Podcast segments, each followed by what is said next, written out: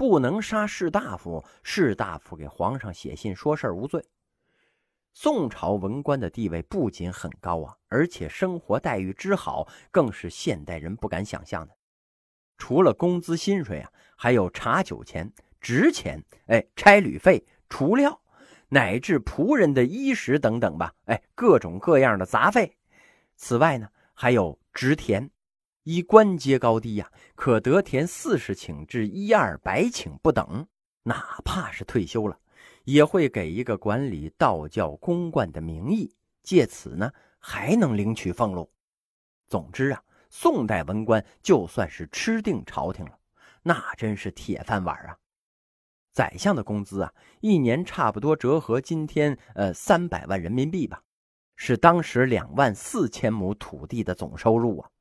除此之外，你还可以贪污呢。那三百万那是小头，大头在后面呢。所以啊，宋朝就是再清廉的官员，生活那也是很豪奢的。包括我们知道的寇准、欧阳修这帮人，那都是特讲排场的，到了可劲儿造、花不完的地步啊！如果换了你，也一样花不完。宋朝后代士人、知识分子的生活，很好，很强大，所以啊，才会有空去研究理学，去写宋词。这个宋词和唐诗的风骨啊，那就完全不同了。宋朝的官多，待遇丰厚，责任却很小，只要不出大错啊哎，会通过政绩考核模勘一路绿灯的上升啊！这真是文人的理想时代呀。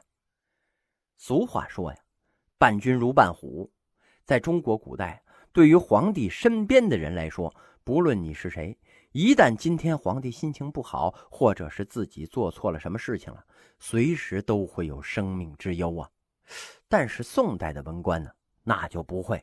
不杀文人是宋太祖赵匡胤留下的祖宗家法。北宋的每一位新君继位之前呢，都要在他留下的誓碑之前发誓。宋朝啊，是中国古代文人的天堂啊。知识分子有钱，皇帝可就惨了。宋朝皇帝惨到没钱给自己修坟的份上，皇陵特别的简陋，在河南巩县，跟汉唐那种跨山连谷的皇陵那根本没法比，跟明清也比不了。别的朝代啊，都是皇上一登基就开始修坟了，皇上不死，这坟不能修完，不能说我完工了，哎，你赶紧入住吧，那哪行啊？皇上活着的时候，工程不能停。而宋朝是皇上活着不能修坟，皇上死了之后呢，七个月之内必须完工，只要别豆腐渣，哎，尽快干完那就是了，要不然呢，这皇上的尸体那都烂了。所以啊，皇陵都很简陋。祖训的第三条啊是不加田赋，当然了，这一点没有做好。要是不加田赋，皇上和文官那吃啥呀？啊，何况。他们还得吃好的呢，这么一来呀，朝廷内外和地方上的权兵钱全都没了，中央集权呢得到了大大的加强啊，藩镇割据的基本铲除，维护了国家的统一安定，有利于经济的发展呢。强干弱支又把地方给削弱了，所以呢，除了清初特殊的三藩之乱，宋朝以后啊。确实没再发生过地方反叛中央的事儿，哎，这个问题解决的很好。但是官员冗滥，财政开支庞大，又是伴随而来的弊端呢。官员冗滥到什么程度啊？前面说了，枢密使虽然管军事，但是三省六部呢，不能变成三省五部啊。兵部那还是有的，三司使管财政，户部那也还是在的。如此一来呀。兵部和枢密使、户部和三司的机构，那就重叠了呀。重叠就会产生扯皮呀。这事儿是你干还是我干呢？所以这效率啊反而低下了。而且由于北宋朝廷后代士人这帮大爷脾气大呀，一般人那都不好弄他们。官员冗滥，造成机构重叠，这还不好处理了。再有一个毛病。就是军队的战斗力下降，当兵的脸上刺字，当官的呢头天晚上才开始看《孙子兵法》，你想想吧，这天亮了，这仗怎么打呀？要说财政困难、积贫积弱，他并不是真的贫、真的弱，他有钱呢。他是中国历史上最有钱的王朝，只不过呢，这钱花的不是地方。所以说呀，北宋初年加强中央集权那些措施啊，有利有弊。《诸子语类》之中啊，朱熹总结说呀：“本朝建五代藩镇之弊，遂尽夺藩镇之权。”哎兵也收了，财也收了，赏罚行政一切收了。周郡遂日就困弱，靖康之役，鲁冀所过，莫不溃败呀。就是说呀，你什么都收了，造成的结果呢，就是地方上的军事力量薄弱，没有人有能力去抵抗，最后啊，被外族一打就垮。北宋的灭亡啊，就是因为这些看起来可以巩固江山的政策。相对于唐朝啊，宋朝选拔官吏的方法有所变动，科举制度得到了发展，考试分为了乡试、省试、殿试三级。这省试啊，就是后来的会试，有的外行的书啊，写成了会考，高中毕业才会考呢。这些书说呀。康有为在北京参加会考，这康有为是哪个中学的呀？高三几班呢？后来呀，科举又分为了院试、乡试、会试。会试啊，就是省试和殿试。这个院试呢是最低的，中了的叫秀才，没中的是童生。古代啊，没有毕业这一说。小孩五六岁进学，进学之后呢，你就可以去考秀才去了。你要是七岁考上，那就是神童；不过你七十岁考上，那也是可以的。范进不是五十多岁才考上举人的吗？老考考不上，老没名分的，那就是老童生了。洪秀全为什么造反呢？就是因为他考了好几次秀才，那都没考上。你想啊，他那学问要是考上了，那有天理吗？他没考上，说明大清不腐败。他就是考不上，你搁哪个朝他也考不上。从十八岁考到三十多，都没达到小学毕业的水平。院士考中了秀才呀，可以去参加乡试了。乡试在省城举行，中试的统称为举人。举人的第一名啊，叫解元。唐伯虎就是唐解元嘛。这边你又考上了，哎，你就可以去参加会试了。三年一次由礼部主事，重视的呢叫贡士，贡士的第一名啊叫会员，哎，不是会员果汁啊。你 PK 了三次都没被淘汰，中了贡士了，于是啊你就可以去参加殿试了。所有的贡士去参加殿试肯定都能中，只不过呀是分成了三等，第一甲呀赐进士及第，一共三个人，第一名呢叫状元。然后是榜眼探花，第二甲呀赐进士出身，上榜人数若干；第三甲呢赐同进士出身，上榜人数那也是若干。你如果乡试以上的三次考试啊全中了第一，那就叫连中三元。那干嘛不连中二十六元或者是七十二元两毛五分呢？它不是连续中奖可以兑换三块钱牛奶的意思。这三元的意思啊，是解元、会元和状元。科举制一千三百多年呢，连中三元的只有明朝的商禄等极少的人呢。这些哥们儿一个人能连中三元，那实在是太难了。哪儿那么巧都是你呀？有的最后拿了状元，但是呢，前面考的不一定是第一名，考场还有状态问题和发挥问题呀。所以啊。连中三元的哥们儿很了不起呀！殿试的录取权呢由皇帝掌握，所以进士及第叫做天子门生嘛。以前呢是高官主事，高官决定录取。这帮新科进士一旦被录取，就对高官要感恩戴德，容易跟高官结成朋党。你们都是我录取的，哎，你们就是我的门生嘛，所以啊，你们都得听我的。现在不一样了。录取权由皇上掌握了，你跟皇上结党去吧，那不碍事。明清两朝殿试啊，多在保和殿，尤其是清朝康熙、雍正、乾隆，那真是亲自出题、亲自监考啊。那考试从早上起来一直考到天黑，点着蜡接茬考啊。皇上呢也跟那儿坐着监考。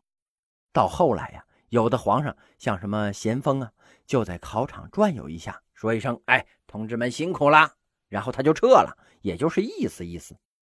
宋朝科举啊，实行胡名法。胡名啊，就是我们现在的密封，你的姓名、年龄、籍贯、性别，哎，都挡上了，严格的保密。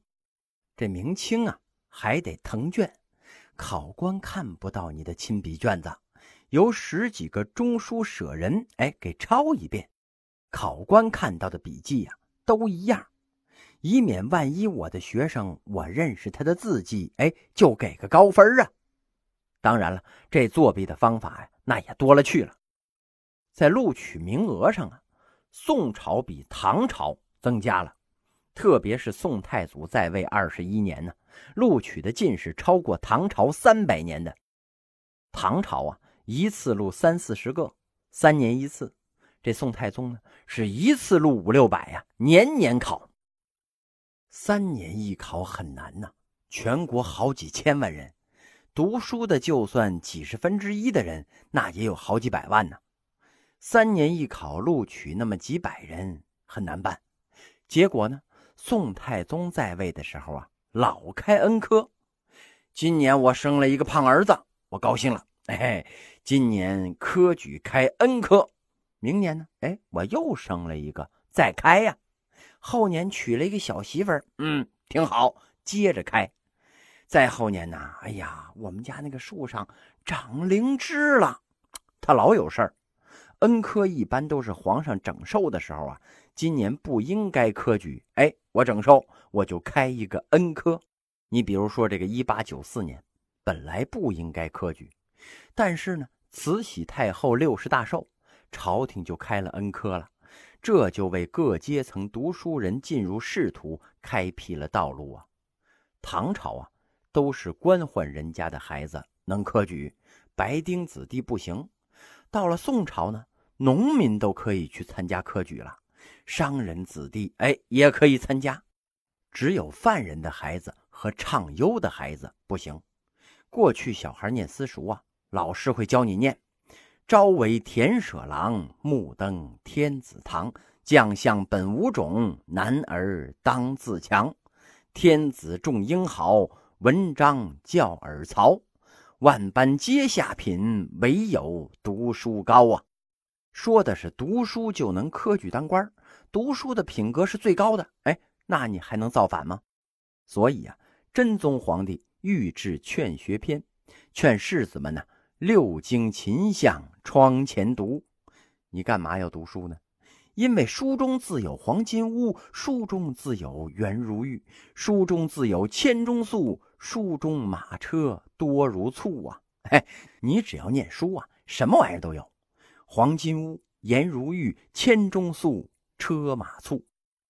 今天也一样啊，也是六经勤向窗前读啊，英语、数理化。生史地政改成这些科目了，你要连大学都没上，就看超市缺不缺扛货的吧。大学没毕业，工作都找不着啊。读大学的，黄金屋、颜如玉、千钟粟、车马簇啊；不读呢，铁皮屋、柴火妞、棒子面、自行车。赵匡胤将文人摆在了国家统治这个金字塔的顶尖啊。有宋一代啊。文士地位的显赫尊崇是历代都不曾有过的呀。宋代将与士大夫治天下的治国理念，实际呢化为了文官政治，而文官政治的基础啊是科举取士，取士不问家世，军功和门姻等其他渠道啊较为次要了，形成了满朝诸子贵、进士读书人的局面。大批文人得以通过科举考试进入政坛呢，从此便赫然显贵。宋太祖啊，还采取了特奏明的办法笼络人心，以吸引更多的知识分子参政啊。开宝二年，也就是公元九百六十九年，宋太祖规定啊，凡举人参加过十五场科举考试而未及第者，一律特赐进士出身。立国之初啊，赵匡胤在权力集中的同时，更广泛的吸收知识分子参与政权呢。通过科举制度，不断扩大政权的阶级基础。宋朝的科举呀，有进士，有诸科，有武举。常选之外，又有制科，有童子科，而进士得人为胜。与强大一时的唐朝相比呀。宋朝的科举取士具有规模大、制度严谨等特点。宋朝的科举制度啊，扩大了政权基础，那么多人都被吸入朝廷中来。但是呢，官本来就够多了，你还把那么多人都招来，招来你就得让他做官啊，做官那你就得给他钱呢。北宋的知识分子待遇那么优厚，给钱呢还不能少，所以啊，造成了一个结果。冗员官吏多而杂呀。到了北宋中期呢，发生了很严重的社会危机了。唐以后啊，田制不利，百姓有多少地呢，就给国家交多少税；没地的那就甭交了。到了北宋，太祖皇帝是高干子弟出身呢，他当上皇帝是因为趁着人家孤儿寡妇篡的权。不了解民间的疾苦，也没见过农民起义的伟大力量，所以呀，不给老百姓分地。北宋皇帝有这样一个认识：宋太宗说呀，“富士连我阡陌，为国守财儿。”有钱的人呢，越多越好。正因为有钱的人多了，国家可以征税呀。嘿，你说的那是美国。美国个人所得税的百分之六十是年收入十万美元以上的大款们交的，中国的个人所得税啊，主要是工薪阶层交的。你说让那些公司老总们交个人所得税，他交什么呀？他把自己的工资定到一千六一个月，哎，不够交税标准呢。你坐飞机头等舱，你月工资一千六，你坐得起吗？他肯定花什么钱都走公司的账啊。我月薪一千六，嘿，不交个人所得税，这在国外那是非法的。比尔盖茨啊，每月工资四百美元，你能信吗？为富者不仁，不可能指着有钱人为国家出力。北宋也是这样，这样就出现了社会危机了。具体呢，有这么几点：第一呀，贫富分化是越来越大，富者有迷惘之田。穷人无立锥之地呀，到了这种地步，国家还不管，最后呢，矛盾就指向了政府了。第二啊，百姓被地主剥削的饥肠辘辘，那就得造反呢。农民没吃的，那行吗？啊，他肯定得造反呢。第三呢，冗官、冗兵、冗费。冗官呢，就是养的官太多了；冗兵呢。北宋养兵的目的是为防止内患。宋太宗认为啊，可以立百代者为养兵也，方凶年积岁，有叛民而无叛兵。我养兵的目的啊，就是让你别叛乱，有叛民而无叛兵。哎，每逢荒年呢，政府都派人到灾区去募饥民当兵，部队根本就没有战斗力，兵权是饥民构成的吗？过去啊，有这么一个口号，叫“竖起招兵旗，自有吃粮人”。我一竖旗，就有人来吃粮，不是来保家卫国的。要吃不着粮，那就哗变了。所以呀，北宋的军队爱哗变。你想，他能吃得着粮食吗？长官怎么着都克扣军饷吧？他看长官坐着奔驰六百，自己连自行车都没有，长官一顿饭。申报赤赌，他呢煎饼果子都吃不起呀。于是啊，这帮人就哗变了。岳家军为什么打仗那么棒啊？哎，冻死不拆屋，饿死不掳掠呀。老百姓支持人民子弟兵吗？别的北宋军队啊，老百姓不支持，觉得他比那辽军、金军还混蛋呢，都会抢老百姓啊。见着老百姓啊，那是如狼似虎；见着敌人呢。就跟那耗子见着猫那种感觉一样，御敌无方，扰民有术。这种部队那哪行啊？